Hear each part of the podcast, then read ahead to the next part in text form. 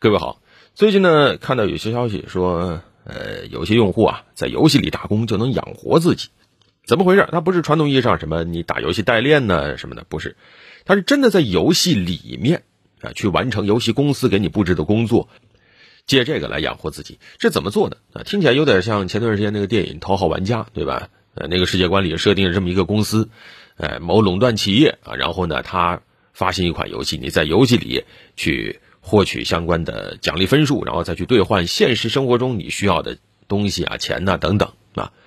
那么现在呢，真有一些游戏公司动这种想法，为什么呢？因为已经看到不少游戏公司开始涉足所谓的 NFT 产品，这实际上也是最近比较热的两个概念，一个元宇宙，一个 NFT。一看到这俩词，您就要当心，小心被割了韭菜啊！不是说这技术有问题啊，但是真的里面有很多名堂啊。元宇宙这个事儿咱们说过了。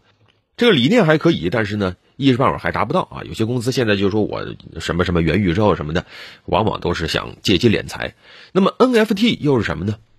实际上，前段时间还有个消息说，某球星呐、某艺人呐，什么买了个 NFT 的头像啊，NFT 的什么东西啊，艺术品呐，那你都不知道为什么他就火了，还挺贵啊。NFT 全名是不可替代代币的意思，Non-Fungible Token。啊，区块链的一个条目啊，它和前几年我们也说过的什么比特币啊、以太币啊不一样啊，它的卖点呢是不可替代，而且不可分割，所谓独一无二。于是呢，它就成了很多什么所谓的艺术品啊、所谓的收藏品啊、一些数字产品所有权的一个比较理想的选择。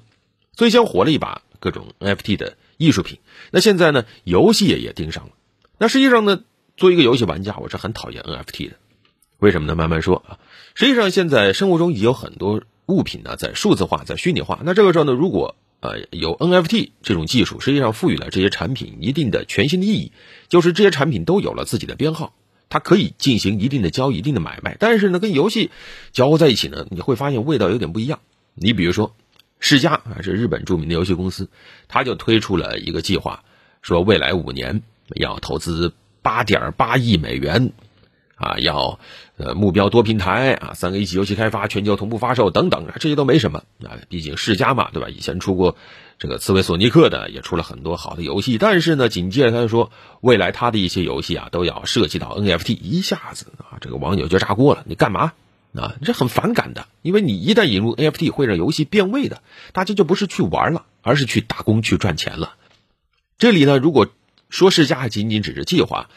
但还有一家公司可能名不见经传啊，是一家越南的工作室在二零一八年创立的一个游戏，叫 X Infinity。实际上很多人已经对它深恶痛绝了，但是它也吸引了不少人啊。简单说呢，类似于一个数字宠物世界，有点像宠物小精灵啊，诞生了各种各样的 X E，然后呢，玩家们去训练、收集自己 X E 和其他的玩家的手上 X E 战斗，然后呢还能抚养，而且还能交易啊，通过游戏来赚取基于。这种区块链基于以太坊的游戏内的一种代币，然后呢，经过一段时间以后可以兑换。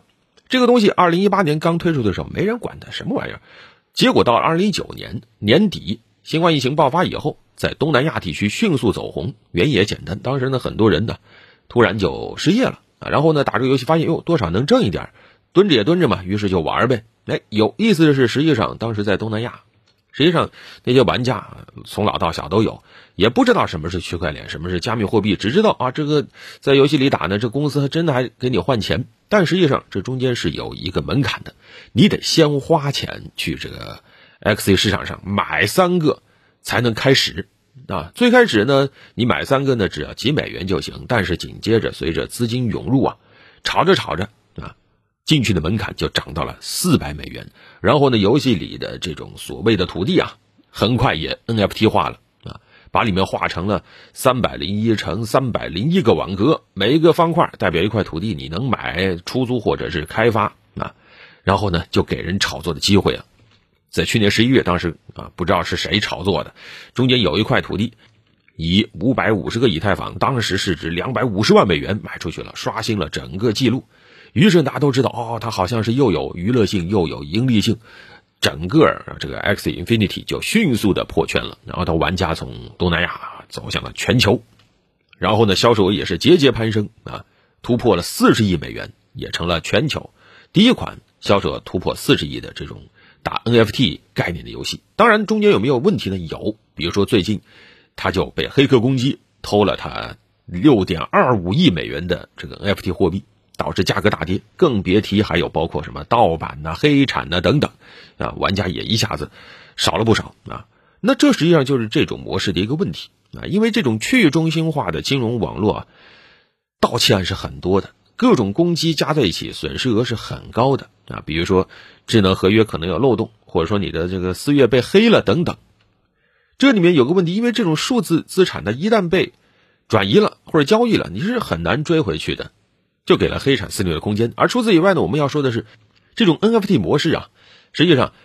很多游戏厂商盯上了以后，就是想不断的交易他创造的这些 NFT，它可能是装备，可能是一个小宠物，也可能是武器、皮肤等等一切的东西。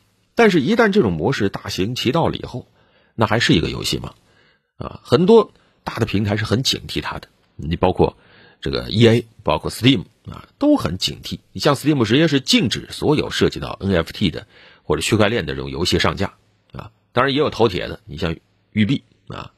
在坚持推进啊，他发行一些道具啊，然后呢，你可以玩多长时间啊？怎么样可以领取他的一个限量版的东西啊？但往往这种东西门槛很高，你雷打不动，可能几个月甚至几年才能够拿到。那你每天就为了这个东西不停的去，那跟上班有什么区别？而且再往深了说，实际上所有的 NFT 游戏说白了，实际上是披着游戏外衣的，最终是想打造成一个交易市场。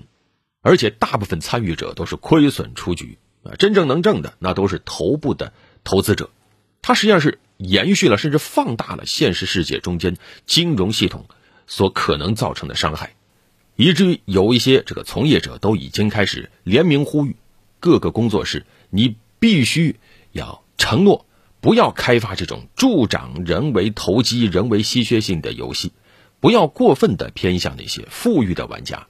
也不要使用一些波动性较大或者说能源密集型的加密货币等等，但是因为蒙上了一层游戏的皮，很容易吸引不了解的人进去。你以为你在玩，其实你就变成了人家的一个纯打工仔。那么问题来了，未来大家真的会在这种虚拟领域里打工吗？好了，本期就聊这么多。